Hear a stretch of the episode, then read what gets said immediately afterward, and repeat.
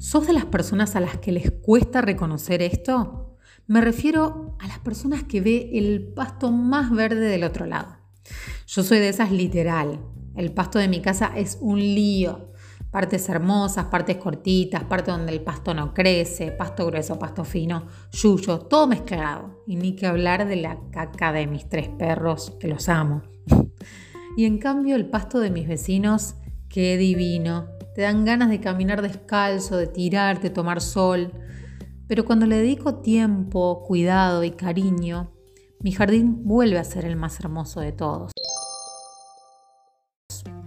Más o menos parecido pasa con nosotras mismas. Cuando enfocamos nuestra atención en el afuera, en lo fantásticas que son otras personas, en esto, en aquello y en lo demás allá, en comparación con nosotras, que somos así, como el pasto de mi casa cuando no le doy atención. Y claro, es que si no nos prestamos atención, si no reconocemos lo hermosas, capaces, fuertes y únicas que somos, y por el contrario ponemos nuestra energía allá afuera, esto acá dentro se va marchitando, va perdiendo brillo y entonces decimos, pero ¿qué tengo de única yo?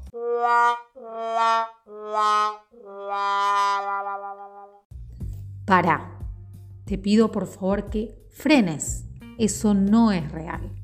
Estás a tiempo de revivir ese hermoso jardín. Siempre estás a tiempo. Empezá por reconocer que nadie, nadie, nadie es como vos. Entonces, date cuenta que el universo está incompleto sin vos. Dedícate tiempo, reconoce tu valor, todos los días un poquito.